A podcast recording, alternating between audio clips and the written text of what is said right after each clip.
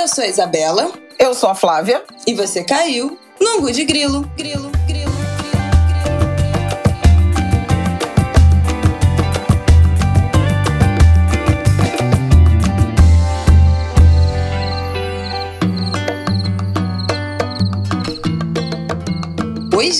gente! Boa terça-feira pra vocês. Mais um episódio do Angu de Grilo está no ar, episódio 156. Tudo bem, Flavial? Como você está?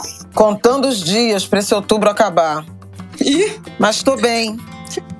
Tô bem. Esse fim de semana eu ouvi vários dos sambas das disputas. Nossa, como samba cura, meu Deus. Me desestressou muito. Aliás, confissão a fazer para os angulers sambistas. Eu detesto esse negócio de escolha de samba, eu não tenho o menor saco de acompanhar.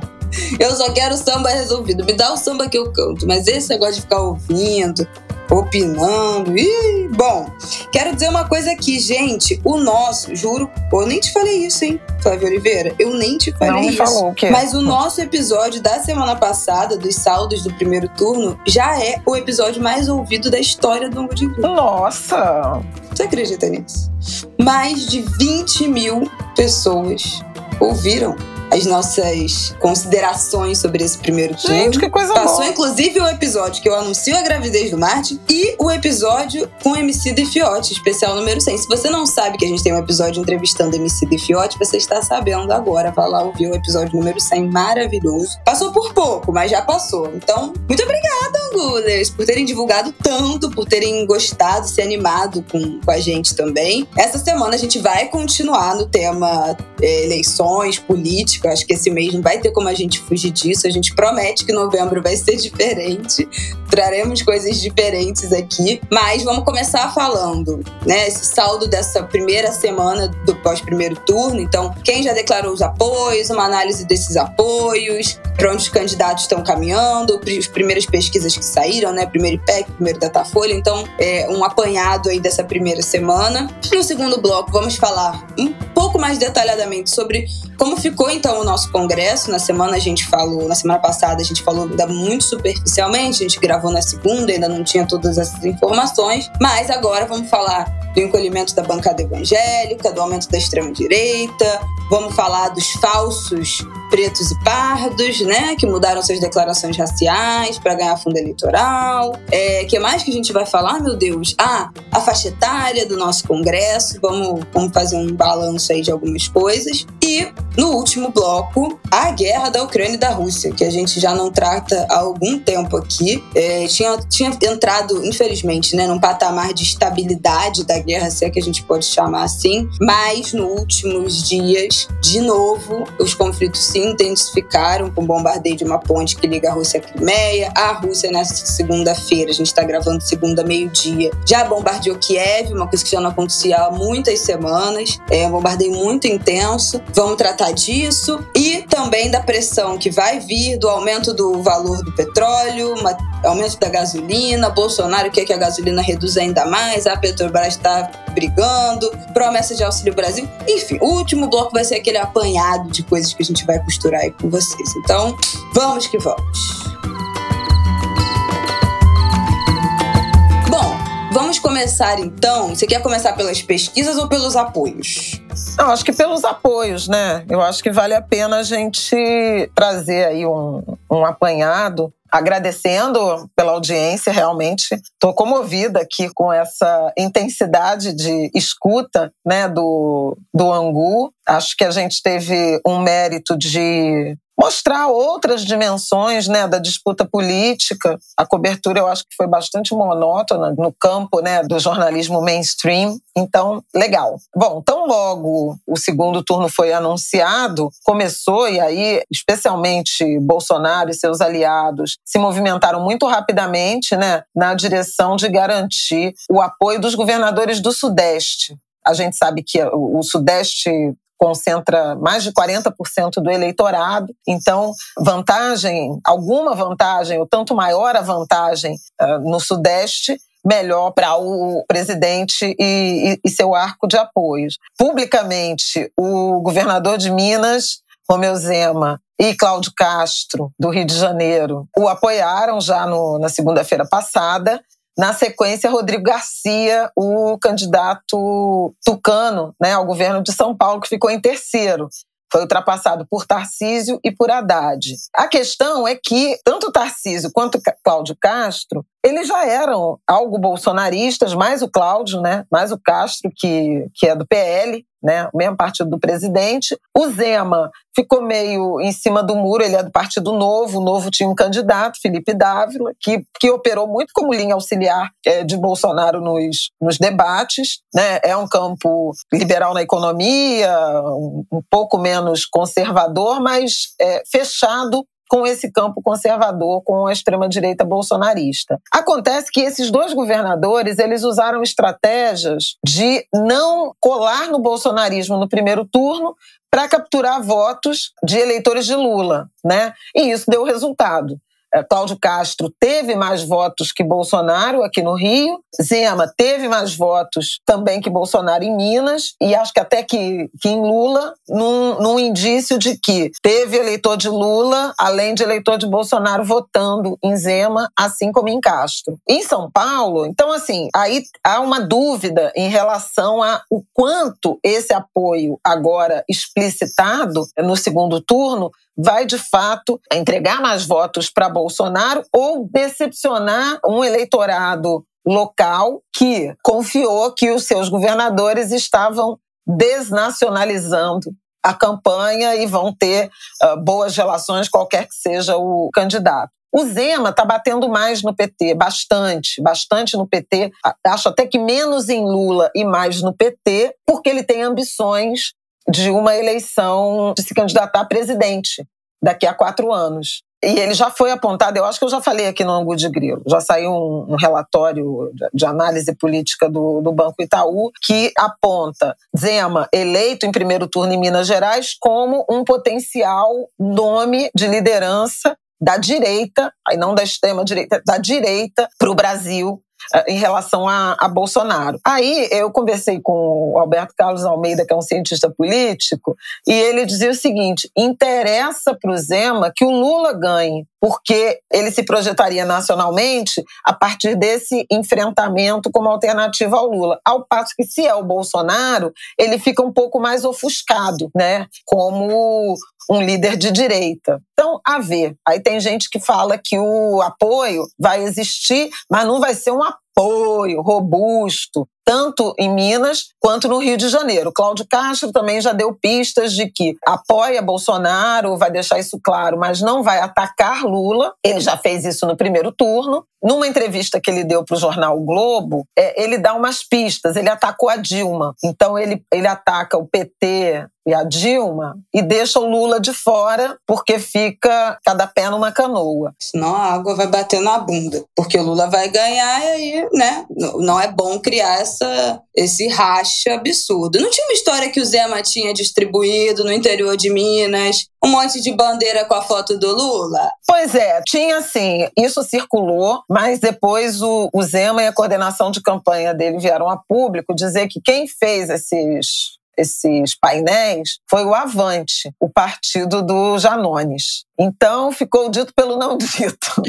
Falaremos de Janones em breve. Então ficou dito pelo não dito. E em São Paulo, a declaração de apoio do Rodrigo Garcia, que era um cara do, do DEM, né, do União Brasil, que foi pro para o PSDB para ser candidato à sucessão de Dória, né, assumiu o governo e estava candidato à reeleição, pegou muito mal para o PSDB, foi interpretada como uma pá de cal, assim, num partido que já foi a grande força política brasileira junto com o PT e que foi esfacelado. Houve uma crise dentro do governo, três secretários pediram exoneração depois do apoio, inclusive, inclusive, inclusive o Rodrigo, Rodrigo Maia. Maia saiu do, do União Brasil, né? Se Gente. filiou ao PSDB quando o ACM Neto se aproximou, né, um tanto do bolsonarismo e do Bivar, do PF, PSL, e negociou a, a fusão dos dois partidos. Rodrigo Maia virou secretário no governo do Dória e que era inclusive para apoiar, para participar da coordenação de campanha do Dória. O Dória deu no que deu. Me parece que ele também ficou magoado, né? O Dória anunciou voto nulo Uh, já não tem mais cargo, já não tem mais nada, mas isso uh, demonstra né, o desalinho do Rodrigo e do Dória. E aí o, o, Rodrigo Maia pediu exoneração, além do Rodrigo Maia, as economistas Zeina Latifi e Laura Miller Machado também pediram exoneração em razão do apoio de Rodrigo Garcia a Jair Bolsonaro. Outros quadros do PSDB, o José Serra, por exemplo, que não conseguiu se eleger deputado federal, veja vocês, já foi prefeito, governador de São Paulo, senador, disputou a eleição para deputado federal e não conseguiu. Isso dá medida também do que aconteceu com o PSDB. Em Minas, Aécio Neves se reelegeu deputado federal. Ele declarou apoio em Tarcísio para governador e em Lula para presidente. Não, tem um tweet maravilhoso aqui tweet do Tanto diz: Não vou me alongar sobre o tema. Diante das alternativas postas, me tornarei vegano. E, pela mesma razão, para comemorar, desce uma picanha e um lombo suíno. Foi basicamente isso que ele fez. O tweet dele é exatamente assim. Né? Ele parafraseou. É, fazendo essas substituições, porque é uma coisa que não tem menor cabimento. É tipo assim, gente, é realmente se guiar, não dá nem, nem disfarça, né? Que é só pelo, pelo interesse, assim, puro e simples. É muito absurdo. É time, é, vai com o time que tá ganhando, não importa convicção, que diz o partido, que não diz um pouco de lógica, algum bom senso, nada. É só que é, ganhar em tudo. É mais complexo que isso, né? Tem uma, tem uma interpretação lá em São Paulo que essa aproximação é, de Rodrigo Garcia, enfim, de alguns é, quadros do PSDB ao Tarcísio em São Paulo tem a ver com, óbvio, uma, uma percepção de que, o, de que o Tarcísio tem mais chance de ganhar, ele chegou à frente né, no primeiro turno, mas também um certo senso de autoproteção, porque os tucanos estão desde 1994 no governo de São Paulo, quase 30 anos. Eu até brinquei, falei, reforma da Previdência para quê? Né? Estão quase se aposentando no governo de São Paulo. Estamos falando aí de praticamente 30 anos né, de PSDB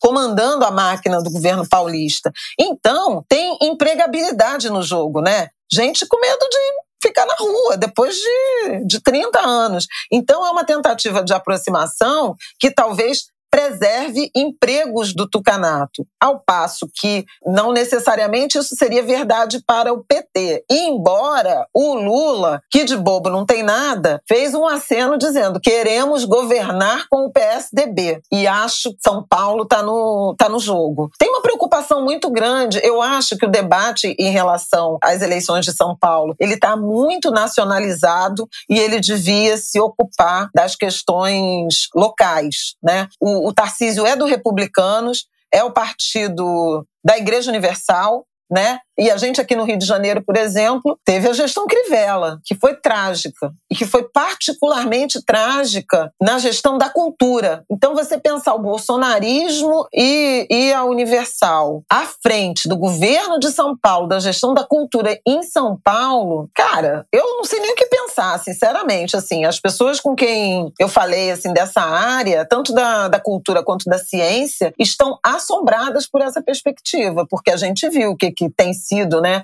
os cortes eh, de verbas, de orçamento para ciência e tecnologia no governo Bolsonaro, o que tem sido feito em relação às universidades, o que tem sido feito em relação à cultura, né? aquele aparelhamento, ah, a demonização de artistas, de projetos culturais. São Paulo é a capital cultural do Brasil, assim, em termos de verba, de visibilidade, de produções, e tem uma, uma ligação estreita com o Estado, né? tanto com o governo do Estado quanto com a prefeitura. Então, eu acho muito preocupante. Acho que isso está sendo pouco discutido e isso pode ter um impacto enorme para São Paulo, mas também para o Brasil. Né? Em que medida essa gestão, em Tarcísio ganhando, vai se comportar nas áreas de, de cultura e, e, ciência e tecnologia. Pô, a gente viu o que o Bolsonaro fez com o Dória, né? No caso das vacinas do Butantan, da Coronavac. E São Paulo ainda elegeu o Marcos Pontes, né? O astronauta, como senador, que também não, não protegeu né, o orçamento de ciência e tecnologia, à, à, luz das notícias que a gente tem, que são sempre de, de cortes nessa área. É, enfim, é, talvez seja o caso de é, relocalizar a campanha, né, em vez de, ou melhor, de desnacionalizar a campanha para pensar objetivamente no que, que isso pode fazer por São Paulo e, em larga medida, para o Brasil. Além disso, Bolsonaro teve é, declaração de apoios de gente que já o apoiava, né? Caiado, governador de, de, de Goiás, ah. alguns estados da região norte, chamou muita atenção ah, no sul também, né? Santa Catarina, Catarina, ah, Paraná, o Ratinho Júnior, enfim, prefeito de Maceió que resolveu trocar o PSB pelo PL. Não, o PSB é, muito, ficou com muito Deus, impressionante. Gente, assim, a gente falou disso já, né, na semana passada, também como tinham perdido muitas cadeiras no Congresso, o PSB e o PSDB foram os que mais perderam cadeira no Congresso, acho que cada um perdeu 10, 10 ou 11 ou 9, enfim. E é bizarro assim, né? No Rio, a gente não ganhou, o PSDB não ganhou nada. Freixo perdeu no primeiro turno, Molon também ficou atrás do Romário. Então, um desempenho também pífio, pelo menos aqui no estado Isso. do Rio de Janeiro. E só fez um deputado federal, né? O Bandeira de Melo, e dois deputados estaduais. Rio, né? Então, assim, realmente é um partido que tinha um, um, tamanho e era uma promessa, né? Que realmente não se, não se concretizou.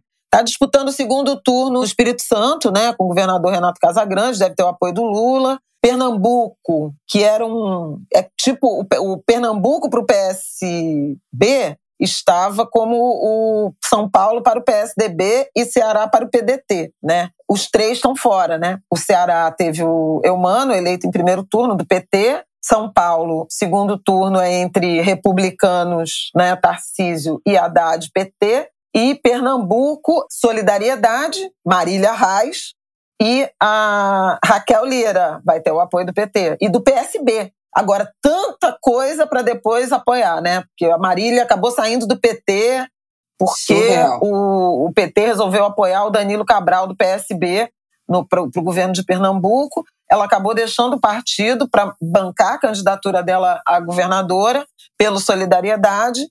Chegou em primeiro lugar no, no, no segundo turno com a Raquel Lira, a, a candidata que perdeu o marido, né, em, no dia da eleição.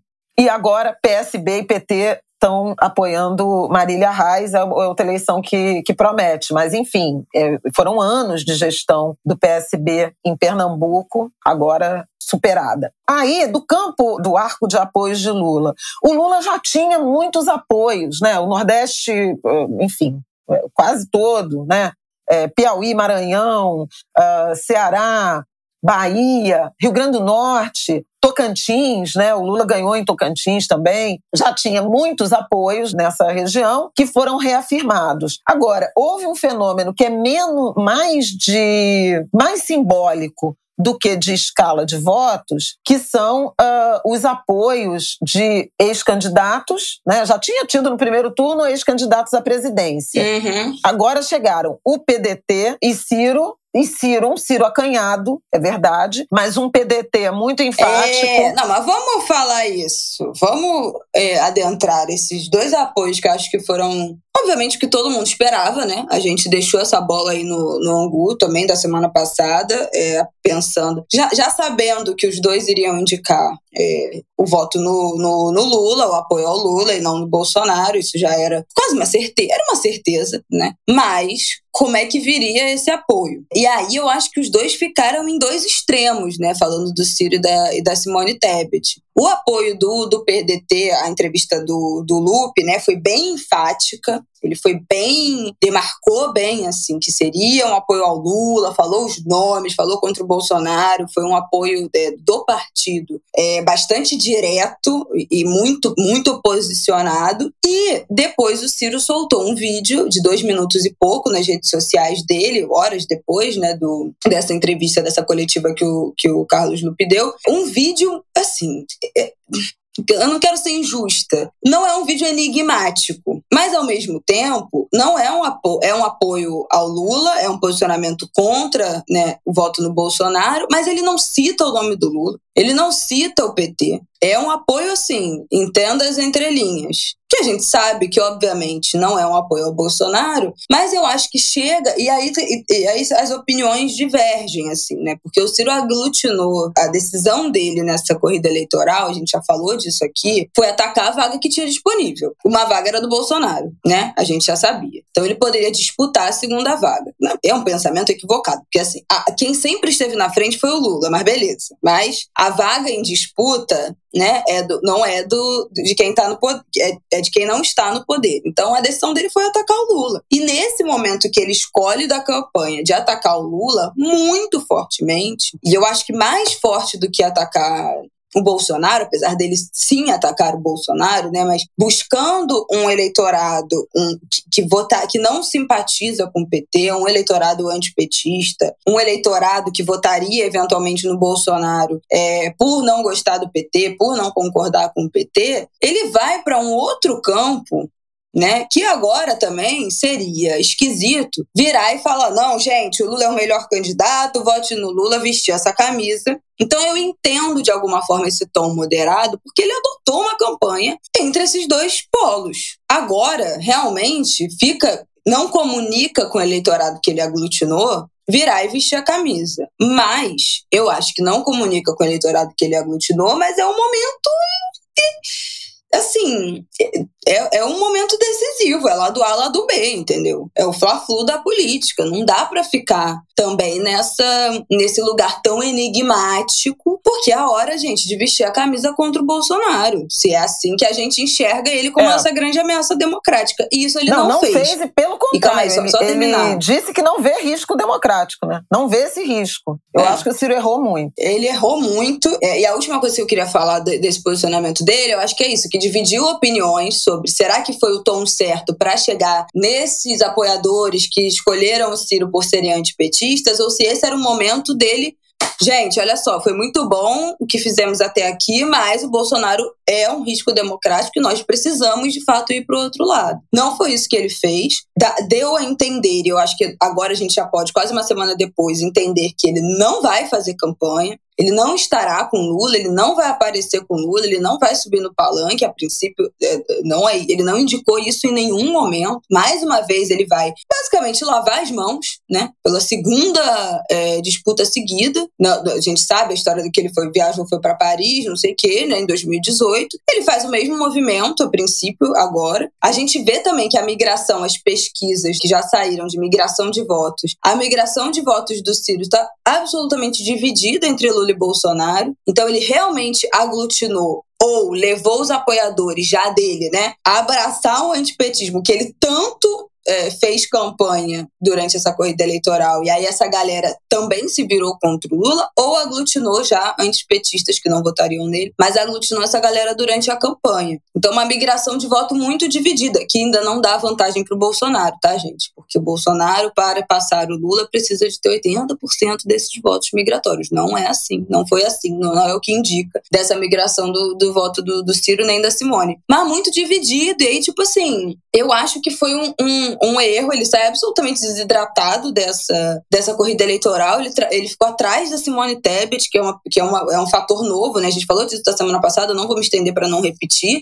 Mas agora, nesse, nesse momento, ele poderia ter crescido a partir desse discurso de apoio, como a Simone Tebet cresceu, e aí podemos já puxar o que foi o discurso de apoio dela, Lula, ele se apequena de novo né, ele some de novo nesse cenário. Ele ficará esquecido né, durante os próximos anos, não será abraçado por nenhum dos lados, não será compreendido por nenhum dos lados. Então, achei, achei mais um erro assim, de, de posicionamento. E acho que a Simone, nesse sentido, brilhou. Né? Ela já vinha indicando que ela não estaria jamais a favor do Bolsonaro. Ela já tinha se posicionado no início da semana passada, logo depois né, da apuração, a gente falou disso. Claramente, já, já deixando é, nas entrelinhas que apoiaria o Lula diretamente, indo contra opinião e pedidos de, de amigos e apoiadores. E na terça-feira ela fez isso, num, num pronunciamento de sete minutos, vestiu a camisa, apareceu depois dando coletiva, falaram juntos em outro momento. Então, assim, ela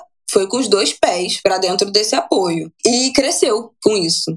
Muita gente reconhecendo o tamanho que ela ganhou também, não só na campanha, mas também nesse apoio, nessa defesa irrestrita da democracia contra o Bolsonaro. Eu queria falar rapidamente do Ciro, porque, quer dizer, do PDT, né? O Carlos Lupe fez um discurso muito forte, foi pouco, talvez, alardeado, divulgado, mas ele fez um discurso muito forte em relação à aproximação do ponto de vista né, político-ideológico com o campo progressista que o PT representa, isso aí é meio óbvio, o PDT e o PT sempre foram aliados, uh, apresentou sugestões programáticas para o Lula, entre elas educação integral, que estava no, no, programa do Ciro, a renegociação de, de, dívidas, que foi até uma ideia que o Ciro, a bem da verdade, vem apresentando desde as eleições do ano de 2018 como nas, nas candidaturas dele que, e que o PT já tinha anunciado que faria, né? Já incorporou ainda durante a campanha de primeiro turno e também falou do Código Nacional de Trabalho, que é a revisão de pontos da reforma trabalhista. Tem mais alguma coisa que eu estou me, me esquecendo? Se eu lembrar, daqui a pouco eu volto. Mas fez uma fala importante sobre Bolsonaro ser um falso cristão, sobre o risco democrático, sobre esse autocrata em construção e que, por isso, é, o PDT, por unanimidade nos, nos diretórios naciona, nacionais, ou melhor, regionais estaduais, é, votava pela, pelo apoio a Lula e que toda a estrutura partidária estaria com essa missão. O Ciro, como a Isabela já falou, fez um vídeo dizendo que acompanha a decisão do partido, mas não citou o nome do Lula, não citou o PT e atenuou o, o, risco democrático. Que eu, foi isso que eu achei o ponto mais grave, porque não há essa, essa simetria. E depois, ao longo da semana, a gente viu o Bolsonaro voltar a falar, né, numa entrevista à Veja, que para mim foi estarrecedora, de atacar o Alexandre de Moraes, de pôr em dúvida o resultado da eleição, ou não, não ratificar né, o resultado da eleição, e voltar a falar de mudança do número de ministros do, do Supremo Tribunal Federal, o que é, denotaria uma intervenção muito óbvia, porque se aumenta o número de ministros para 15, ele vai indicar seis ou sete no próximo mandato. Então ficaria com a maioria de todas as casas, né? O que é, configura novos modelos, né, de, de destruição da democracia, os modelos contemporâneos, né, como, como, as democracias morrem, trata disso. Se a gente olha o caso da Hungria, né, com Orbán, a gente vê que é exatamente sobre isso. Então, eu acho que o Ciro menosprezou esse risco democrático em nome de um eleitorado que ele tentou alcançar. Eu acho que ele fez até um diagnóstico correto na campanha, mas estratégia errada, porque ele identificou que tem um conservadorismo imenso no Brasil, né, que agora está completamente escancarado a partir do resultado do, uhum. do, primeiro turno, e a gente já falou disso na semana passada. Mas ele não soube alcançar, porque ele, ele atacou tanto o Lula que ele virou um falso Bolsonaro né? Um, e, é. e, assim, e, e, isso não condizia com a história do Ciro, né? Que sempre foi a história de um cara de esquerda, de centro-esquerda, no máximo, né? Nunca centro-direita. E ele se deslocou demais e, e esvaziou por isso, porque no momento em que o campo conservador entendeu que Lula podia ganhar no primeiro turno, todo mundo descarregou, despejou votos no Bolsonaro. E isso ajudou a esvaziar o Ciro e fazer com que ele chegasse em quarto lugar e não em terceiro, como era uh, o esperado é, em relação, inclusive, a desempenhos anteriores. Ele era um cara que sempre teve de 10% a 12% que... né, dos votos e teve 3% dessa vez. Não, na eleição de 2018 a gente falou aqui, né? Ele teve 13 milhões de votos, ele foi com 12%. E esse ano ele teve 10 milhões de votos a menos. Então, assim, parte, claro, por uma migração aí de voto útil e tal, mas teve muita gente que votou no Ciro. Eu conheço várias pessoas que votaram no Ciro em 2018, naquele movimento também de voto útil, né, para tentar ganhar o Bolsonaro no eventual segundo turno, e que se arrependeram amargamente. É, que se arrependeram lá atrás amargamente e que se arrependeram durante essa corrida eleitoral, ficaram constrangidas, assim, revoltadas com os posicionamentos que ele adotou. Não, não ciristas de carteirinha, mas pessoas que enxergavam um potencial no Ciro, assim, como político para 2026, que se, enfim, tinham algum, algum apreço pela figura política dele e que se desencantaram completamente, decepcionaram muito nessa corrida eleitoral. Óbvio que ele continua com a sua. Os ciristas continuam muito aglutinados com ele. Também é, no movimento antipetista, nessa, nesse fim de, de primeiro turno, eu vi muito nas redes sociais ciristas falando que não iriam votar, que iriam anular o voto, que fazendo essa simetria entre Bolsonaro e Lula, que foi é isso, né, que você falou, que foi uma coisa que o Ciro fez durante essa corrida eleitoral inteira, categorizar os dois como a, como a mesma pessoa, como o mesmo projeto de, de país, o que é um equívoco total, mas os seguidores fiéis dele acreditam nisso. Muitos não vão votar, muitos dizem que vão anular o voto. Beleza, conta pro líder, né? Anular o voto no voto válido, tá tudo certo, que não pode votar no Bolsonaro, tá, galera? Valeu, outra, obrigada. Aproveitando para fazer a sua campanhazinha. Mas assim, acho que o Ciro vai observar esse, o, o que também me, me pareceu nítido no vídeo dele, é que ele não vai largar a política, ao contrário do que ele tinha dito, né? Que era a última eleição, não sei o quê. Ele fala, estaria observando, estaria atento, estaria agindo, estaria alguma coisa assim. Então, é, eu acho que ele vai esperar o resultado das eleições para se reposicionar que campo, em que nicho ele vai poder tirar dividendos eleitorais. Agora, aí corta para o próximo, próximo capítulo, né? Esse bloco já está ficando enorme, mas a gente precisa enorme, falar é, sempre. Do apoio do Fernando Henrique Cardoso, que foi, foi muito bonito, né? Foi muito bonito como o Fernando Henrique se posicionou no Twitter. Ele está com problemas de saúde, ele está com a saúde fragilizada, então não é alguém que vai poder estar tá em comício, campanha, etc. Mas ele publicou dois tweets no meio da semana passada com fotos dele e Lula no enfrentamento à ditadura. Em alguns momentos chaves, eu acho que a segunda foto, velório de Dona Marisa, e Lula também teve no velório de Dona Ruth. Ele publicou três fotos que são assim históricas de, de, momentos em que ele e Lula se encontraram, eles que foram grandes rivais também, né? Mas que em momentos chaves da democracia brasileira, do enfrentamento à ditadura, da solidariedade humana, estiveram juntos. E aí foi, foi bonito de, de ver essa postagem do Fernando Henrique. Na sexta-feira, o Lula o visitou e também uh, publicaram uma foto, né, os dois juntos, o Fernando Henrique já bem velhinho, que também teve um, um caráter simbólico importante no eixo da defesa da democracia. E o que eu considero o apoio mais importante né, desse segundo turno, que foi, primeiro, o discurso e a declaração de voto de Simone Tebet, que ela fez sozinha, ela redigiu um manifesto dizendo que tomou a decisão de votar em Lula porque vê nele compromissos com a democracia com a Constituição e com o Estado Democrático de Direito que ela não vê no atual presidente e repetiu essa frase. Isso foi no dia 5 de outubro, que é um dia muito simbólico, é o aniversário da Constituição brasileira. Né? A Constituição fez 34 anos e esses dois apoios naquela data eu acho que são relevantes. A Simone Tebet almoçou com, com Lula, com Alckmin na casa da Marta Suplicy, disse que daria apoio independentemente de qualquer outro acordo, ela não estava ali para barganhar cargos, mas na sexta-feira ela fez um discurso já junto com Lula, os dois discursaram e para mim ficou muito nítido que o Lula a convidou para o ministério. Disse: "Venha aplicar, né, as suas Qual? ideias, as suas propostas junto com a gente, venha trabalhar com a gente, algo assim. Quais foram as propostas? E eu acho super importante isso. A Simone Tebet teve pouco mais de 4% né, do, dos votos válidos, dá 4 milhões e 900, pouco menos de 5 milhões de votos. Mas ela teve votações acima da média dela em grandes centros urbanos. Em São Paulo, por exemplo, ela teve mais de 6% dos votos. Em Minas teve, ou no Rio, ou em Minas, teve quase 5. Teve 5, né? Teve, quase 5. Peraí. Foi importante a, a votação dela. E isso. Peraí.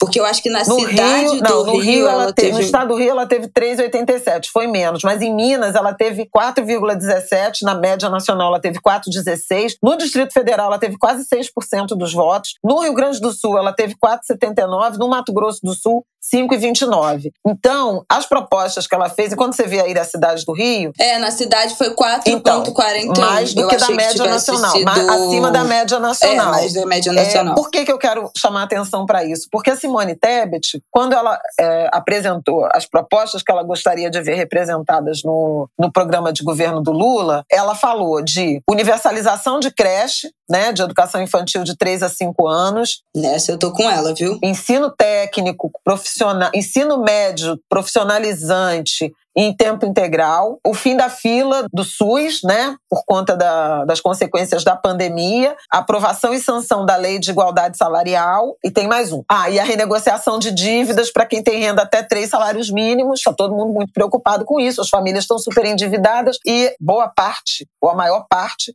são mulheres. Então, o que, que eu acho? A, a Tebet. No Distrito Federal, tô, tô passando aqui pelos estados, só um pop-up do Distrito Federal que tanto nos chocou, né, no primeiro turno, que o Bolsonaro ficou com mais de 51% dos votos, o Lula 36%, foi o primeiro, não é estado, né, mas enfim, foi a primeira região assim. Unidade é, da Federação. É, aparecer na apuração, Unidade da Federação. A Simone Tebet teve 6% dos votos no Distrito Federal bem acima da, pois da é, média assim nacional. Como São Paulo. São Paulo então, 6,34. Óbvio que são poucos votos, mas é uma migração aí que, que vem aí. Se esse eleitorado, se for verdade que o eleitorado dela é um eleitorado consistente, predominantemente feminino, pode ter sim uma transferência de votos de Simone para Lula é importante. E em torno de uma agenda programática que interessa as mulheres de áreas urbanas, mulheres de classe média, mulheres que trabalham. A campanha de primeiro turno, tirando a, a fala da Simone, que sempre defendeu essas propostas que ela apresentou para o Lula, elas foram muito direcionadas a um eleitorado feminino dependente da assistência social, porque ficou muito focada no enfrentamento à fome e na política de transferência de renda. E há uma agenda feminina para além disso, né, das mulheres em situação de maior vulnerabilidade. E eu acho que a Simone alcança isso. As propostas dela têm a ver com mulheres que trabalham, têm a ver com mulheres que estão muito preocupadas com, por exemplo, se os filhos adolescentes e jovens vão ter emprego, com as crianças pequenas que estão sem creche, e aí isso atrapalha a entrada da, das mulheres ou a, a disponibilidade das mulheres para o mercado de trabalho, para o trabalho remunerado. Né? A questão da saúde. São as mulheres as grandes cuidadoras, né? seja por trabalho remunerado ou não, uhum. cuidadoras das pessoas doentes, dos idosos. Também muitas mulheres com exames que foram adiados, que estão nessa, nessa fila, muito afetadas pela pandemia. Uh, se a gente pensar em vacinação, também quando as crianças não se vacinam e adoecem, a gente tem as mulheres muito mais sobrecarregadas. Então, eu acho que a agenda dela aproxima a campanha do Lula de um conjunto de propostas muito ligados às mulheres, aquela faixa de 2 a 5 salários mínimos, ou até de 5 a 10, que estão interessadas em outras agendas e não somente na urgência da fome e, e da transferência de renda. Então, achei interessante. A Simone Tebet, ela deve migrar boa parte da sua vida política para São Paulo, então também tem um interesse ali em estar tá em palanque, em estar tá, uh, conhecida. Tem muita gente falando que ela vai.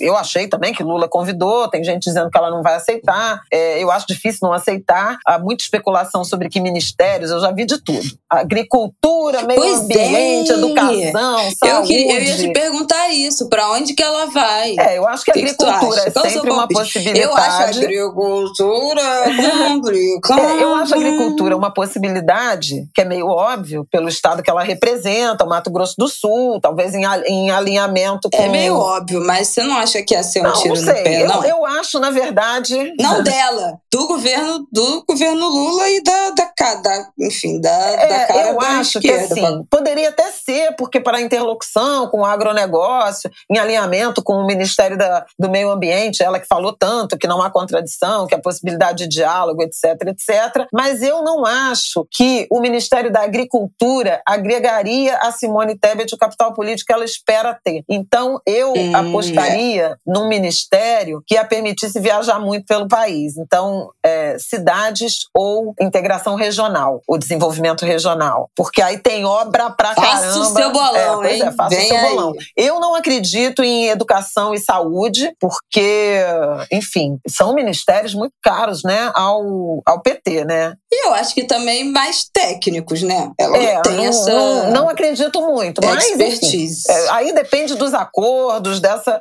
Mas eu apostaria num Tudo ministério com essa perspectiva de viagens, entende? Que aí carrega um Entendi. pouco de social. O desenvolvimento regional carrega muito, né, de, de questões sociais. Foi o, foi o ministério que Ciro teve, né, de integração, racional, da integração nacional com a transposição do Rio São Francisco, a grande legado do, do Ciro no, no governo Lula, que agora Bolsonaro reivindica, né? Que agora o Bolsonaro fala que foi ele que fez. Gente, eu não acreditei! Quando eu vi isso, eu não acreditei. Olha, mas eu gritava dentro de casa. Eu não sei onde é que eu vi isso. Eu acho que foi alguma foi algum debate que ele falou, ou foi na entrevista do Jornal Nacional. Foi alguma situação assim que ele fala na maior cara lavada. Fizemos a transposição do Rio São Francisco. Eu falei, não, não é possível. Esse cara é delirante. Ele, ele reivindica. Todo mundo sabe. E ele reivindica. É muita loucura. Mas enfim, vamos que vamos. É, enfim, então, acho que é um apoio importante. E para terminar essa história dos apoios, quer dizer, Minas Gerais, a, a estratégia bolsonarista está muito forte em relação às igrejas, né? Uma mobilização que está todo mundo comentando que nunca vista anteriormente, seja em fake news, seja em deep web, seja em jejum, reza, mobilização, é, etc., a, a, ponto até de estar tá incomodando muitos evangélicos. As igrejas estão se transformando realmente em, um campo é, de disputa política mais do que de, de, de, devoção a Deus e ao cristianismo. Bolsonaro chegou, ao, chegou aí ao Círio de Nazaré e a arquidiocese lá de Belém publicou uma nota dizendo que ele não tinha sido convidado pela Igreja Católica, que a igreja também recebeu críticas. Ele escreveu Foi. o Círio de Nazaré, né, numa oh, postagem no. E tem uma lenda é, com S. Mas dizem que foi para viralizar. Eu acho que foi para viralizar, mas de qualquer maneira teve gente que interpretou como desconhecimento, é, especialmente os católicos. Sim. E não dá para desprezar, e, né? E reza a lenda Reza a lenda do Sírio que quem vai para lá fazer campanha perde. Ah, é? Não sabia dessa. Quem vai pro dessa Sírio. Mística. É, meninos, paraenses só falaram disso no Twitter esse final de semana. Que todo mundo que vai pro, pro Sírio com esse negócio de fazer campanha perde e vai pro ostracismo. Então, vem aí. Tanto que Lula não foi. E aí o povo fala isso. Lula não foi pro Sírio porque tem esse. Não, essa, Lula não, essa, Lula não foi pro Sírio, nem vai à Basílica de Nossa Senhora da Aparecida, né? No dia 12. Não vai também à festa da padroeira. E eu acho correto, né? Tem uma, uma leitura de que o Lula está se recusando terminantemente a associar né, a campanha à religião. E tem uma demarcação que eu acho que é importante. Enfim, na semana passada, rolou todo tipo de baixaria: satanismo, canibalismo maçonaria, né? A visita de Bolsonaro a uma loja maçônica que teria acontecido em 2017. Menina, isso um decepcionou isso. muita gente no campo evangélico, porque o Bolsonaro se vende como um messias, né? O escolhido de Deus, um ungido. A, a primeira dama Michele Bolsonaro fala isso na, nas pregações dela, e aí isso seria incompatível, né, com é, alguém que frequenta a maçonaria. É, enfim, aí é, é, é, é o bolsonarismo provando do próprio veneno de intolerância. Malafaia passando esse pano. Exatamente. E Silas Malafaia passou esse pano, é. tá? Que eu assisti o vídeo. Não. Ele é o presidente de todos. Ele vai, é, é, porque, né, tem que ir, porque ele vai conversar. Ele é o presidente de todas as crianças. Ah, oh, oh, oh. tá. Enfim, ponto. Não vou falar mais do que isso, para não me exaltar. Não, pois é. Então, é, vamos para o próximo. Então, não, é só a última coisa, porque eu já falei, falamos da, da mobilização das igrejas e de um apoio que tem sido é, reconhecido como muito importante aqui no estado do Rio de Janeiro, que é o Vaguinho. Verdade!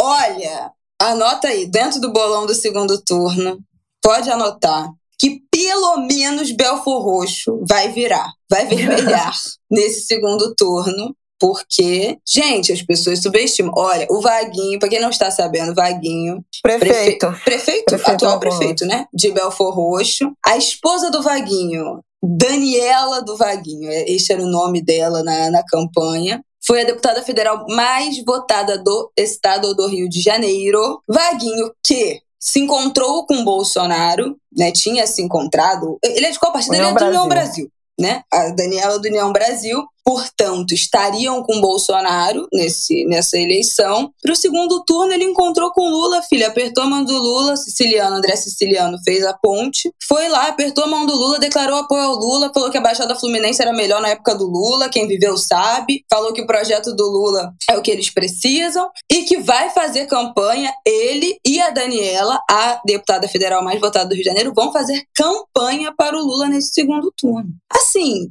do União Brasil. E eu só queria fazer o último PS, que a gente falou da semana passada. Também calma, que essa gente, o povo que, ah, desses partidos do União Brasil, não sei o quê, até alguns do PL, não tem essa fidelidade, nem partidária, nem ideológica. Vários deles não têm. Fidelidade partidária nenhuma, né? Que o povo vai pulando de partido em partido, os partidos vão transformando, etc e tal mas também ideológica não tem. Vai com o que convém do momento. Então, assim, o Vaguinho, que é o presidente do Rio de Janeiro, do União Brasil, ele é o presidente estadual do União Brasil, fechou com Lula é. no segundo turno. Então, assim, Ela gente. teve 213 mil votos, foi a deputada federal mais votada do, do Rio de Janeiro, a Daniela do, do Vaguinho. E o Márcio Canela, que era o candidato dele a deputado estadual, também foi o mais votado do Rio de Janeiro, com 181 mil votos. Ele cravou os dois mais votados, tá? Márcio Canela e Daniela do Vaguinho. Então, tem uma pegada aí. E o Flávio Bolsonaro e o Cláudio Castro se encontraram com ele. Ele chegou a se encontrar com o Bolsonaro, depois Flávio Bolsonaro, Cláudio Castro. Ele deu uma entrevista ao Globo que deu a entender uma oferta de orçamento secreto. Os deputados da, do União Brasil receberiam tratamento especial no orçamento e tal. Mas ele fechou com Lula. Amanhã, né, no caso hoje que vocês estão ouvindo, 11 de outubro, vai ter um grande comício do Lula em Belfor Roxo. Ele abriu Belfor Roxo para o Lula fazer comício. Na quarta-feira, 12, e o na Lula no Alemão. dia 12, As é favelas estão todas se mobilizando, tem uma leitura que é importante, né, da presença uh, nas favelas. Que mais? A campanha ficou bem descentralizada, então é Vaguinho com André Siciliano, que teve 986 mil votos para senador na Baixada Fluminense. Eduardo Paz, que está engajadíssimo na capital, especialmente Zona Gente, Norte e muito. Zona Oeste. O Freixo na Zona Sul, né, na, na, no que é o, o típico eleitorado do Freixo. E em Niterói, Rodrigo Neves, que foi candidato pelo PDT a governo do estado, chegou em terceiro. E São Gonçalo e Maricá, Quaquá, Dimas Gadelha e o Fernando Horta, que é o prefeito de Maricá. Então, a campanha do Lula está com várias coordenações. O Rio de Janeiro foi dividido em regiões para tentar aumentar a, a votação. Eu acho que é isso, né? Só rapidamente, que a gente falou aqui que quase ficou milímetros de ganhar a prefeitura de São Gonçalo, que é o município do Rio de Janeiro, que tem um, Um milhão, de habitantes pessoas, um milhão de e, pessoas. e Dimas Gadelha, que De foi habitantes. eleito deputado federal pelo PT, né? Na Foi. semana passada a gente falou disso, dessa questão metropolitana do PT, né? É Exatamente. Quaquá, Não é Dimas, coisa, Linde. gente. É, tem o Linde em Nova Iguaçu. Esse braço né? em São Gonçalo Tem o é Lindbergh Faria em coisa. Nova Iguaçu e agora o Vaguinho. Mas tem gente achando assim que essa presença, essa participação do Vaguinho vai ser muito decisiva aqui no Rio. Vai. Então, a ver, eu acho que aí o, É, o desenho de, de apoios, né? Ah, não, para fechar, os economistas do Real que Meu declararam apoio também ao, ao Lula, né? Pércio Arida, Pedro Malan, eh, Edmar Baixa e também o Armínio Fraga, que também teve ali no 99, né? No governo Fernando Henrique, implementou o sistema de metas de inflação e todos eles, assim como Tebet, assim como Fernando Henrique, chamando atenção para o risco democrático. O Bolsonaro começou a semana passada num tom abaixo, falando de uma forma mais propositiva em relação à economia, ao agro e à agenda moral que ele está trazendo, que não está em debate, mas ele está trazendo para aglutinar as forças mais conservadoras e os evangélicos. Mas no final da semana já estava destemperado, atacando Lula, Alexandre de Moraes. É, aí agora no, ontem ele já voltou Uhum. atrás dizendo Do ladinho do fez o, é, que depois, depois apareceu com Lula também. Apareceu, ah, foi jantar com Lula, apareceu em foto é, segurando as mãos do Lula, depois de ter ficado de papagaio de pirata desse surto do Bolsonaro. Olha, ninguém. Olha, é muita, é muita informação, gente. Pois é, então, em termos de arcos de apoio, as pesquisas mostraram, né, tem mostrado vantagem do Lula, mas um Bolsonaro muito, muito forte. né? Eu acho que isso não é desprezível, há que se prestar atenção nesse, nesse movimento. Eu acho que o fim de semana foi bom para o Lula, né? Bolsonaro foi muito criticado pelo Círio de Nazaré. Lula fez uma boa exibição, presença, comício lá em Campinas e em Belo Horizonte uhum. no domingo. Bolsonaro não teve agenda no domingo. Surreal isso também. Então, assim, as pesquisas que foram divulgadas até sexta não estavam ainda com o dimensionamento do que pode ser o apoio de Simone Tebet, desse campo mais democrático. Também não tinha tido o surto né, do Bolsonaro, mais, de novo é, agressivo, autoritário, falando, atacando o Supremo. Hoje, segunda, né, sai um IPEC, quinta-feira sai Datafolha, e a gente vai acompanhando para medir. Bolsonaro fez uma, uma, uma ilação ao Nordeste, né, ser analfabeto e votar no Lula, o que levantou os brios nordestinos. Isso pode tirar voto dele no Nordeste e em alguns lugares que tem uma participação forte né, de população nordestina. Em São Paulo, para vocês terem uma ideia, 11% da população, dado do IBGE, tá? Oficial. 11% das pessoas que moram em São Paulo nasceram no Nordeste. É um número impressionante. No Rio de Janeiro, 7%. No Distrito Federal, 23%. Em Goiás, 11%. E no Mato Grosso, 7%. Por conta do ciclo, dos ciclos migratórios, né? E aqui no Rio, Lula ganhou na Rocinha, em Rio das Pedras e na Maré, que são lugares né, da capital que concentram muita população vinda do Nordeste. Rio das Pedras e Rocinha chegaram a ter ônibus direto para Fortaleza. Beleza. É isso, gente. Vamos para o nosso próximo bloco. Já tem uma hora de episódio, isso não tem menor cabimento. Vamos, vamos. Primeiro bloco, primeiro bloco mais longo de todos. É, vai, vai alguma coisa vai ficar de fora, tá? Só para te informar. Só para te avisar isso.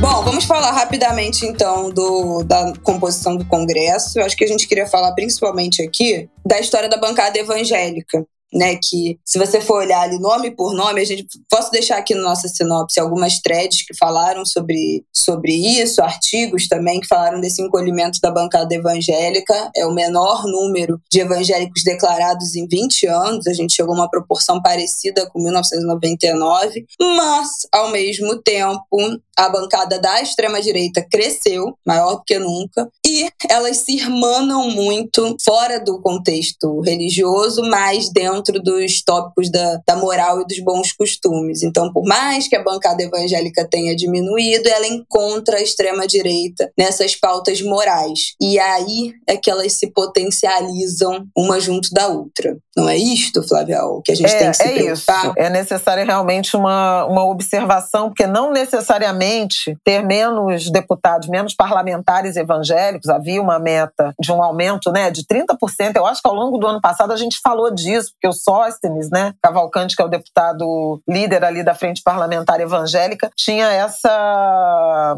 essa meta né, de aumento da bancada evangélica. Ela não aumentou, e isso até em alguma medida surpreende. No entanto, é, houve uma, uma eleição maciça, a gente já falou isso na semana passada, dos bolsonaristas raízes, né? É, tanto para o Senado quanto para a Câmara. E, obviamente, há, muito, há muita interseção, há muita convergência da agenda dessa extrema-direita com um cristianismo é, radicalizado. Isso o Ronilson Pacheco, que é um teólogo e, e, estuda muito, é do campo evangélico, é pastor também, ele tem uh, chamado atenção. Então, o fato de ter menos evangélicos com aquelas nominações, né, pastor tal, bispo tal, nananã, não significa que, que suas pautas estarão descobertas, né? É, e talvez é, uh, o risco de, uma, de um aumento da representação pela extrema direita e seus e suas propostas, né, mais autoritárias, mais intervencionistas,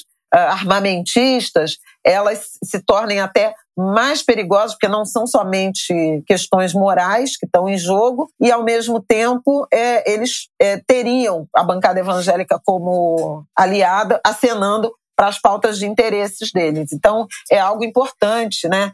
De a gente observar.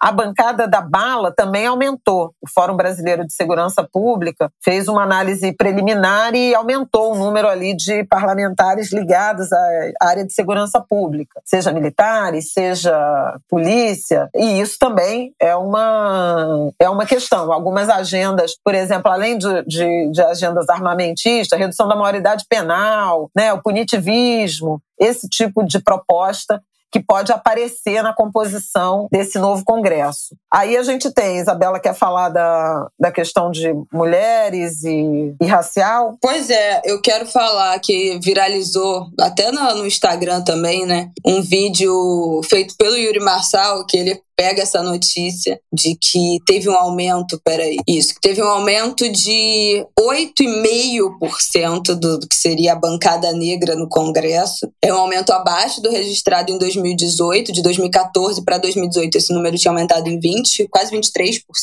Dos 510 parlamentares eleitos, 141 são negros, portanto se declaram pretos e pardos, mas a gente já viu, né, viralizou, posso até colocar essa matéria aqui, uma matéria que mostra a foto de 25 desses que seriam é, a parte dos declarados pretos e pardos e aparentemente são todas pessoas brancas. É óbvio que a gente tem que ver aí é, como é, como é de fato essa autodeclaração, mas tem pessoas louras, tem as coisas mais bizonhas do mundo. Não há. É, e pessoas que registraram, essas 25 pessoas registraram a mudança da declaração racial no cadastro do TSE. Então, elas inicialmente tinham se declarado brancas em, em momentos passados e mudaram essa, essa que mudaram essa declaração racial. E aí tem uma foto, essa matéria da Folha, eu vou deixar aqui na sinopse, gente, que eles fizeram no mês de um novo levantamento antes das eleições de 42 candidatos, candidatos, tá? Que teriam alterado o registro de, de branco para negro é, para essa corrida eleitoral, que eram cadastrados, né, eram registrados no TSE como brancos, alteraram para negros. E desses 42, 25 foram eleitos. E aí essa novo, esse novo levantamento mostra quem são esses 25 dos que mudaram seus registros que foram eleitos. E a gente já falou disso aqui, dessa afroconveniência, a gente falou isso umas duas, três semanas atrás, quando a gente falou também da disputa da, é, da Bahia, né, do governo da Bahia com Aécio Neves, que passou a se declarar pardo, enfim, que, que claramente está fazendo algum tipo de bronzeamento é, na pele, usando filtros no, no, no Instagram e tal. E teve um aumento, um crescimento que é falso, né? A gente sabe que esse ano teria mais acesso ao fundo eleitoral quem se, se declarasse negro teve essa mudança, uma mudança falsa, que obviamente não representa o que seria de fato uma bancada negra que está empenhada é, no combate ao racismo, em políticas e práticas de combate ao racismo. Não precisa ser negro para isso, para estar tá empenhado nesse tipo de projeto de país, né? Então, mas claramente uma pessoa que se falsamente declara negra não está empenhado, não há não tem qualquer tipo de apreço a essa luta racial. Então a gente não pode contar que essas pessoas não pode contar com esses votos, com essas pressões e com esse apoio para pautas raciais, porque essas pessoas já começaram muito mal. Então também não há nada a comemorar nesse crescimento de 8%, que já era abaixo do, do que do esperado, já foi abaixo do esperado desse aumento dessa bancada negra, e ainda por cima com essa, com esses falsos autodeclarados pretos e pardos. Muito triste, absurdo assim. É difícil. Esse processo é de autodeclaração é muito sensível, tem algumas faculdades, né, que tem banca de, de análise de declaração racial, e nessa tem pessoas negras que vira e mexe a gente vê que são vetadas, mas também são vetadas falsos, falsas declarações. Então é um contexto realmente é, aí, muito complexo esse da Tem a questão da má-fé, né? É, no caso específico é. dessas eleições, né? Tanto a distribuição proporcional de, de verba né, para mulheres e para candidaturas negras e indígenas, quanto a contagem em dobro para próxima repartição do fundo partidário uh, dos votos de mulheres e uh, pessoas negras e indígenas. Então, uh, você autodeclara, se autodeclarar, ainda que falsamente, ajuda o partido a ter uma, uma fatia maior do bolo, tanto do dinheiro nessa campanha, quanto tanto na, na repartição né, para essa campanha, quanto na repartição futura.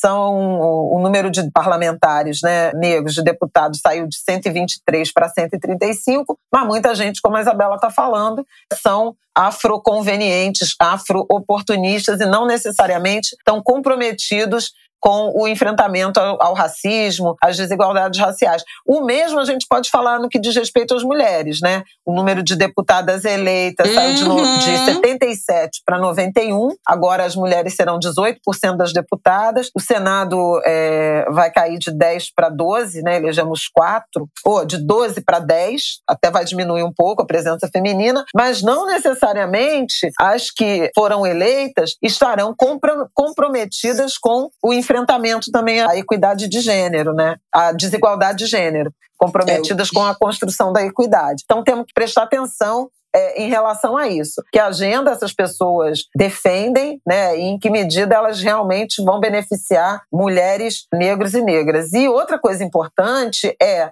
as que estão. É o que eu, só um parêntese, é o que eu sempre falo: vote em mulheres, mas se a mulher for a Damares, é melhor não. e ela foi eleita, né? Senadora, e está com plano, inclusive, pois de ser é, presidente exatamente. do Senado. Isso não é, enfim, não se representa nada, muito pelo contrário, né? Nas agendas.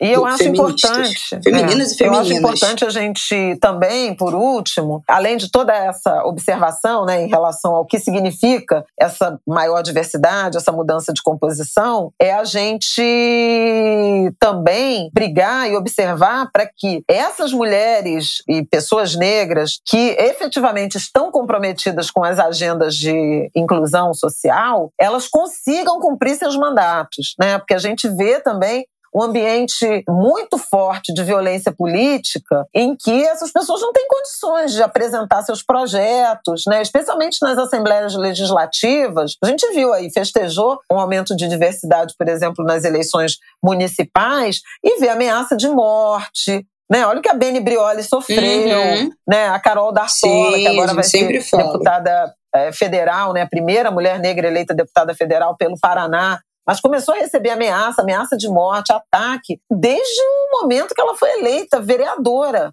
Né? Aqui no Rio a gente viu o que, que a Mônica Francisco, o que Renata Souza passaram, a própria Talíria. Então, assim, não é só sobre é, se eleger. Se eleger é uma barreira é, vencida. Mas ter condições de cumprir o mandato também é absolutamente fundamental. Ser ouvida, conseguir apresentar seus projetos, conseguir participar de comissões e fazer desse mandato realmente algo representativo do povo, né, das camadas que se representa, também é algo importantíssimo. A bancada evangélica tem o pastor Henrique Vieira, né? Vai ser engraçado assim, quer dizer, não é da bancada evangélica no sentido conservador do termo, mas é uma voz, né, evangélica progressista para se contrapor a muitas visões. Pode ser uma, uma coisa interessante, assim, de a gente observar. Mas eles precisam ter condições de trabalho, de voz, de integrar as comissões. Essa é uma observação importante né, no enfrentamento à violência política contra essas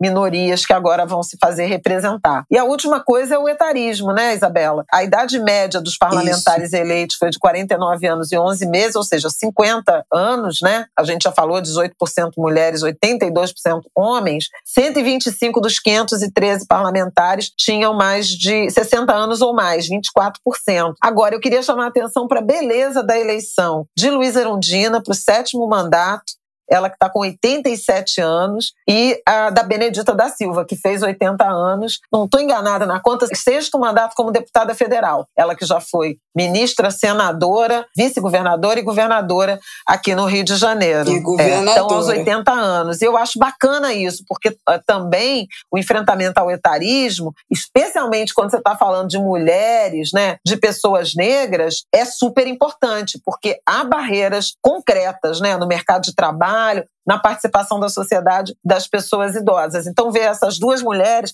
assim como Leci Brandão foi eleita mais uma vez para a uhum. Assembleia Legislativa de São Paulo, ela estava tão emocionada, eu vi o vídeo dela, que ela não conseguia nem assim, mal conseguia escolher as palavras, sabe? E ela teve a, a, a, maior. E você me se emocionou com, com ela, ela, porque ela teve a maior votação de todas as candidaturas. Olha que lindo isso. Ela teve mais de 80 mil votos e ela não cabia em si, porque. Não, ela teve 90 mil 496 votos, 90 mil votos.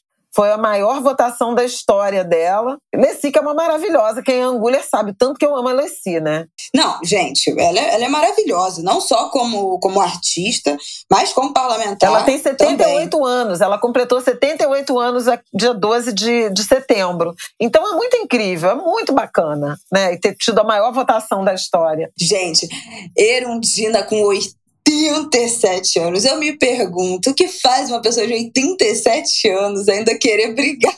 Meu Deus, com esse bando de políticos, esse momento horroroso de Brasil. Por que uma mulher de 87 anos não se aposenta, Senhor? Mas enfim, eu, eu sofro, mas vamos lá. Que bom que temos Erundina também, uma trajetória política impecável na luta contra, contra não, né? A favor dos interesses das mulheres e dessa, de todas as pautas sociais e raciais que a gente abraça aqui também. A outra no coisa é uma, uma fake news que está rolando, porque é, desse projeto do de aumentar o número de ministros do, do, Supremo Tribunal Federal, que o Bolsonaro quer encampar, estão atribuindo a Erondina. A Erondina, de fato, tem, um, um, tem, tem esse projeto, mas não envolve nem a indicação. Ontem tinha um, um fio explicando isso. O projeto dela era para transferir, para tirar do presidente e dar ao Congresso a atribuição de indicar os ministros do Supremo Tribunal Federal. Câmara e Senado votariam hoje, como é que é? O presidente indica e o Senado praticamente ratifica, não há caso de,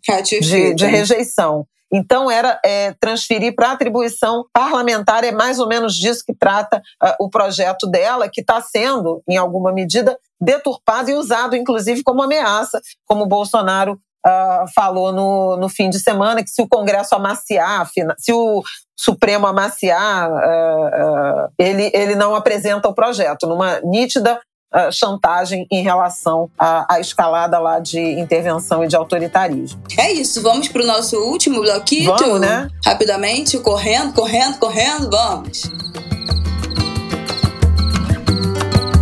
Gente, a gente falou aqui no Angu lá atrás, quando começou né, a guerra da Ucrânia, a guerra da Rússia, a gente falou sobre os impactos que isso teria no Brasil, os impactos que teve também no. A gente tem falado sobre isso, né? Como tudo, todos os países estão passando por uma alta de inflação, inflação dos alimentos, como o petróleo disparou por conta da, da guerra. A gente falou dos impactos disso na Europa, de como isso tremeu também as eleições na França por causa da inflação altíssima. O Macron quase não se reelege. A gente tem falado sobre, direta e indiretamente, sobre a guerra e os impactos da guerra há muito tempo. Essa guerra que tu, todo mundo acreditava que não iria acontecer, que sequer iria começar. Quando os bombardeios começaram lá atrás, que duraria 48 horas, que seria só uma espécie de recado, e a gente já está aí. Quantos meses já tem a guerra? Começou em fevereiro. essa matéria aqui. Estamos indo para A gente já daqui a pouco faz um né? ano. Né? Para nove meses, né?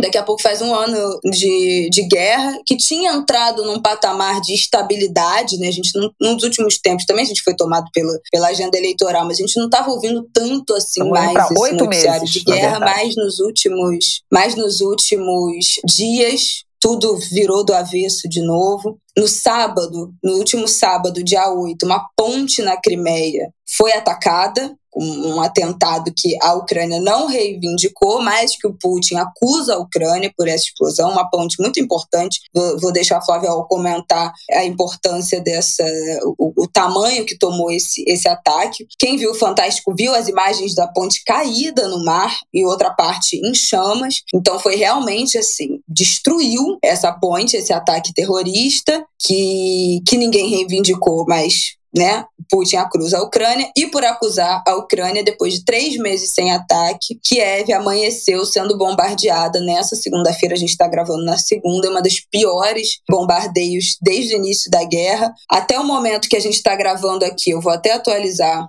o que temos de, de, de informação, mas até o momento, 11 mortos, não é isso? Tem vídeos de um repórter brasileiro também tomando um susto com, com esse míssil em, em, em Kiev. Já tem uma, uma tensão absoluta, porque são os piores bombardeios em meses. 64 feridos, 11 mortos, e de novo se intensifica essa guerra depois de, enfim, de já ter arrefecido um pouco nos últimos meses. Mas já tinha um tensionamento que eu acho que a gente chegou até Sim, a mencionar da questão aqui, né? nuclear, Do, na semana do Putin do, falando é, nuclear. Na semana da Assembleia da, ONU. O, o, Biden também foi, que a gente falou daquilo rapidamente que, que o Bolsonaro tinha ido e tal. 10 dias, 15 dias antes da eleição, teve essa história da ameaça nuclear, um tensionamento, mas agora tudo piora é, vertiginosamente de novo.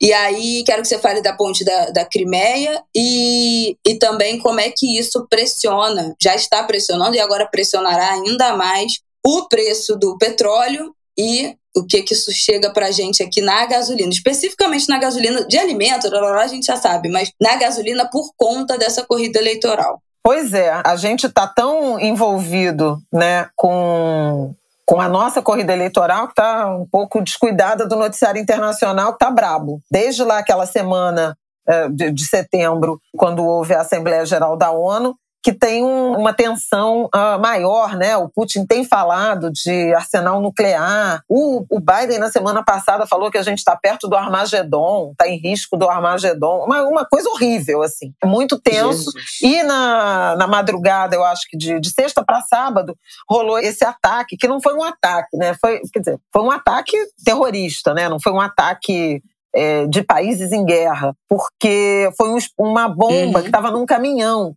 que explodiu nessa ponte. É uma ponte que liga a Rússia à Crimeia. Crimeia, que é aquele território que a Rússia anexou em 2014, né? território ucraniano, que a, que a Rússia anexou, dizendo que, bom, as estratégias da Rússia, tinha uma população russa uh, numerosa, fizeram um plebiscito, tudo isso que eles fazem, aqueles referendos que eles fazem, que o Putin faz, uhum. e que, e na sequência, agora foi a, a região de Donetsk e antes de começar a guerra, ele reconheceu a independência, a autonomia de Luhansk, Luhansk. e Donetsk. Isso. Lá em 2000, lá em, em 2014, ele anexou a Crimeia, já era um território ucraniano, e esse ano, antes de, de iniciar a guerra propriamente dita, ele reconheceu né, a independência e a autonomia da, das, eu acho que chama de províncias, né, de Luhansk e Donetsk, na Ucrânia também. É, foi isso que foi o Exatamente. grande start da, Desse em 2018, né? o Putin inaugurou essa ponte que liga a ponte da Crimeia, né, chamada de ponte da Crimeia, que liga os dois países, a, a península ucraniana à, à Rússia. E esse, é, essa ponte de 19 quilômetros é o grande eixo, é, é, de uso duplo, né, que eles chamam, tem é, é rodovia e ferrovia, e é o grande eixo de transporte, de circulação de equipamentos militares, de alimento, de combustível uh, da Rússia para as forças militares que estão na Ucrânia. Então, obviamente, que a destruição né, de parte dessa ponte, ela, ela interrompe uh, um eixo de circulação de, de mercadorias e de uh, artefatos, equipamentos militares, que é absolutamente fundamental para a Rússia. Por isso a fúria do Putin. Inclusive no sábado, eh, as notícias eram de que dentro da Rússia, a própria opinião pública russa, né, os veículos, estavam cobrando uma resposta de Putin. Daí se intensificam os bombardeios russos na Ucrânia. Ninguém reivindicou ainda a autoria desse, desse ataque, desse atentado. A, a Rússia a, acusa a Ucrânia, mas autoridades ucranianas festejaram, né? É, embora não tenham admitido que é, a explosão do caminhão tenha sido ordenada ou, ou, ou, ou, causada por eles. O Putin acusa a Ucrânia e acusa o Ocidente, então é uma, uma tensão grande. Quer dizer, a gente já está vivendo de novo, além do acirramento do conflito, a, a proximidade do inverno né, no hemisfério norte. Acho que esperava-se que esse conflito tivesse solução antes, porque tem a questão do frio, o petróleo voltou a subir, na semana passada teve uma reunião da OPEP e a Arábia Saudita anunciou co corte na, na produção de petróleo, o que fez o petróleo subir com efeito, inclusive, na provável efeito na eleição americana, porque lá nos Estados Unidos a política de preços é automática, e uma situação, de novo, de muita tensão mundial, seja em razão uh, da oferta de energia, seja em razão da escalada do conflito. Aqui no Brasil, essa alta do petróleo, ela começa a preocupar importadores, mercado financeiro e a própria Petrobras. Por quê? Porque na semana passada veio notícia de que o Bolsonaro, por conta da eleição, ele queria mais uma rodada de queda no preço dos combustíveis. E aí, é, o presidente da Petrobras teria apresentado a proposta, mas os dois diretores que formam o comitê que autoriza isso vetaram, dizendo que não, que não tem condição, que já há defasagem, que, que a gasolina e o diesel já caíram demais. Para vocês terem uma ideia da situação, é, os importadores, hoje é que dia 10 aqui, dia 3 do 10, os, os importadores de brasileiros de petróleo, a gente tem 25% do diesel, né, é, que vem de fora, parte da gasolina também. É, tudo isso os angulares já sabem de outras edições. Uhum. Mas é, dia 3 do 10, a ABICOM, que é a Associação Brasileira das, dos Importadores de Combustíveis, eles têm um, uma medição diária sobre qual é a defasagem de preço, a distância, a dispersão de preços entre o gasolina e diesel vendidos no Brasil e o custo do produto importado. Dia 3 de outubro era zero. Então, era o preço da gasolina e do diesel estava exatamente é, igual no Brasil e no exterior. Estou vendo aqui o boletim de hoje. A gasolina no Brasil já está 10% mais barata que no mercado internacional e o diesel está 13% mais barato que no mercado internacional. Significa o quê? Que para quem importa para vender aqui, não está valendo a pena, porque se você importar, você vai vender mais caro, então você não vai conseguir escoar. Qual é o risco disso? De desabastecimento, porque como a gente ainda precisa do diesel, né, é, do combustível importado, se você cessa a importação, você acaba tendo algum tipo de impacto no fornecimento de combustível no mercado interno. Ou a Petrobras estará operando no prejuízo, pagando mais caro lá fora para garantir o abastecimento aqui. Ou seja, intervenção política né, na Petrobras, o que pode desagradar os acionistas minoritários, porque efetivamente o governo conseguiu reduzir o preço do combustível por, em razão da mudança de tributação do ICMS, a gente já falou também sobre isso aqui, e não exatamente por implementar, apresentar e implementar uma política de preços que conseguisse reequilibrar essas distorções né, da paridade internacional. A política de preços da Petrobras não mudou e, por isso, se é, pelo certo, a Petrobras já deveria estar uh, reajustando para cima o preço dos combustíveis. Uhum. O que está todo mundo observando, se vai ou não acontecer, mas se não acontecer em persistindo essa alta do preço do, do, do combustível e do petróleo no mercado internacional, será por interferência política do governo e não é, pelo que determina a política Sim. de preços. É uma sinuca. Vamos ver. Isso aí é uma coisa para ficar de olho. Então, são coisas para ficar de olho. É, como é que vai ser a repercussão nos próximos dias dessa, dessa intensiva dos conflitos, né, dos ataques entre Ucrânia e Rússia? Tem uma péssima notícia envolvendo isso que eu acabei de ver, que a Alemanha disse que o consulado alemão foi atingido nesse bombardeio de Kiev de hoje. Então, assim. E as relações com a Alemanha já estão bem intensas por causa da questão de energia, já estão do gás. bem intensas a questão do gás, a gente já falou disso aqui. Então, assim, a relação, a, Alemanha é, comprava muito gás da Rússia e determinou que vai, vai parar a compra. Tinha um prazo, né? Para interromper essa compra, então já tem um tensionamento. E agora, com o consulado, a gente não sabe se esse consulado tinha, tinha gente, estava ocupado, se já tinha sido evacuado evacuado, se teve gente que morreu, ah, não, não tem detalhes ainda, mas consulado é território internacional, né? Então, assim, é equivalente a bombardear a Alemanha. Então, vamos ver como é que vai ser a repercussão disso. Ficaremos, fiquemos atentos. Fiquemos atentos a como é que vai ficar esse preço da gasolina, né? Nesse sentido. Uhum. E a última coisa que a gente queria falar rapidamente aqui dentro das políticas eleitoreiras foi a promessa é, desesperada do Bolsonaro de dar um décimo terceiro do Auxílio Brasil em 2020 23 para mulheres Isso. inscritas no programa. Sobre isso, então, eu escrevi minha. Cena, é. Cenas do inacreditável. É, é assim, o, o, o, arcabouço de crime eleitoral com dinheiro público que Bolsonaro está é, cometendo nessa campanha é, é inédito. Né? Porque. Ah, a gente não falou do sequestro do confisco da, do dinheiro das universidades, atrás, que né? foi é. inclusive é. revertido. É, gata, a água bateu, porque eles, eles sequestraram, confiscaram quase 3 bilhões do que tinha em conta nas universidades. E eu, eu botei um tweet assim na hora: que tiro no pé mexer com estudante e professor de federal. Porque as pessoas acham que isso é, impacta só uma bolha, mas não é. Isso impacta as famílias, inclusive, dos, dos estudantes, a classe dos professores que é, é que é unida, né? Que tem, dado dado os contextos, mas que é uma classe que não dá para mexer assim desse jeito, de estudante é. também é. não. E imediatamente os estudantes se mobilizaram, os o negócio reitores, varreu é. as redes sociais na hora, assim. Né? A gente falou aqui da Carta Democracia que foi lido dentro das universidades, gente. O cara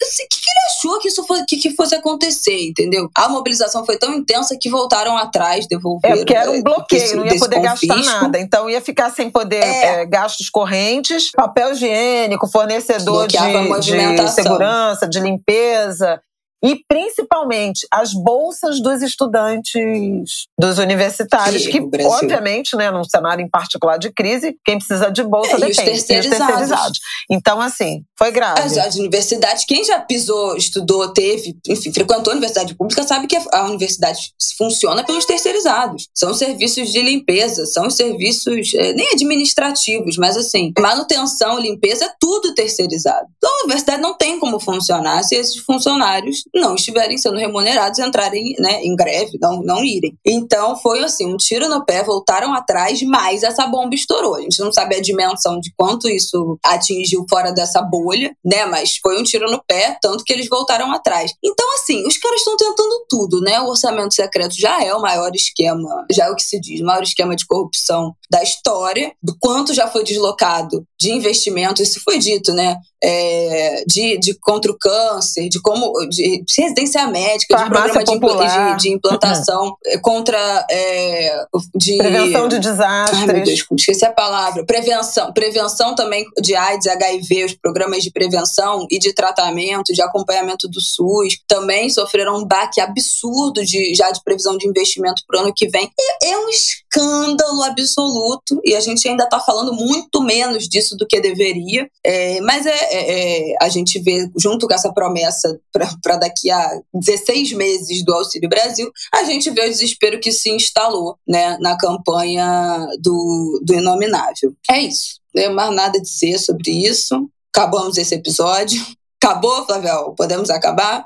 É, podemos. É só é, essa história da, do auxílio emergencial do 13º foi inclusive tema da minha coluna, que eu acho que vale a pena compartilhar também aí na, na sinopse, porque eu falei dessa questão desse fracasso das políticas para mulheres, né? Eu chamei de auxílio pré-datado, ou Bolsa fiado, você uh, promete agora, né, recebe o voto e, e paga em dezembro de 2023. E mostra, mais uma vez, a falta de foco. Né? É, o governo também anunciou mais uma vez a antecipação do pagamento do Auxílio Brasil e do Auxílio Gás, né, do Vale Gás, neste mês, com obviamente objetivo eleitoral, ele mexe no calendário ao, ao, ao, é ao bel prazer. Gente, é, antecipação também Deus do Vale do Caminhoneiro e do auxílio taxista, também com os mesmos objetivos, mas repara que para as mulheres chefes de família, né, é, é só no ano que vem. Então tem também uma, uma ótica de prioridade de política pública é, é, muito centrada nos homens, né, na titularidade dos homens. Isso se relaciona com uma visão de família né, que não condiz com a realidade brasileira. É, não estou dizendo que os caminhoneiros uhum. e os taxistas não são chefes de família, essas categorias em que predominam a presença masculina, mas é, a gente tem praticamente metade das famílias brasileiras chefiadas por mulheres é, com filhos menores. Então, a política pública, quando ela leva em conta a composição da família, ela é muito mais socialmente justa, né? E não é o que Bolsonaro faz. Uma, um, um, dado da ex-ministra Tereza Campelo, que é professora na, na USP hoje, ela mostrou o seguinte: de 2018 para cá, os beneficiários do Bolsa Família, Auxílio Brasil, famílias unipessoais, ou seja, adultos morando sozinhos, e nesse caso a maioria homens, saiu de 1 milhão e 800 mil famílias para 4 milhões e 900 mil, aumentou 172%, quase triplicou. O número de, de famílias de dois ou mais membros aumentou 25%, está na faixa de 15 milhões. Então veja que tem alguma coisa, ou fraude, né, ou oportunismo masculino se desmembrando para ter direito ao, ao benefício. É péssima gestão é, social. E tomara as mulheres não caiam nesse conto, porque não tem nem previsão no orçamento do, do ano que vem que o Auxílio Brasil vai continuar em 600 reais, que dirá um décimo terceiro, que foi prometido em 2019, anunciado em 2019, foi pago em 2019 e depois desapareceu do cardápio de política social do governo Bolsonaro. É, gatas. Então abram o olho. É isso, gente. Episódio 156 do Angu de Grilo está no ar. Semana que vem estamos de volta para falar mais sobre essa corrida eleitoral. Vamos ter que ficar nesse assunto, gente. Segundo turno tá aí, é. vamos com a gente. Bom feriado para vocês, Dia das Crianças, Dia de Nossa Senhora Aparecida,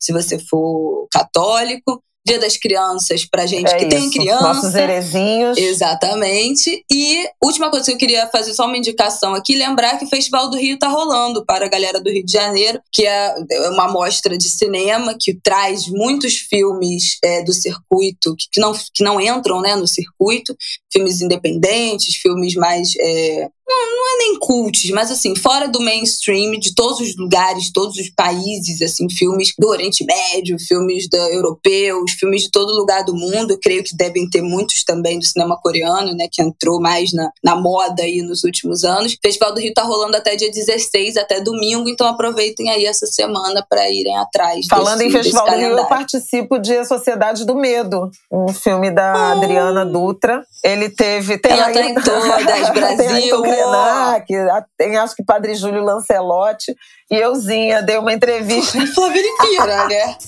Tu tá bem acompanhada, né, Deus, Flávia? Sempre. Tu não acha? Graças ao Lorum.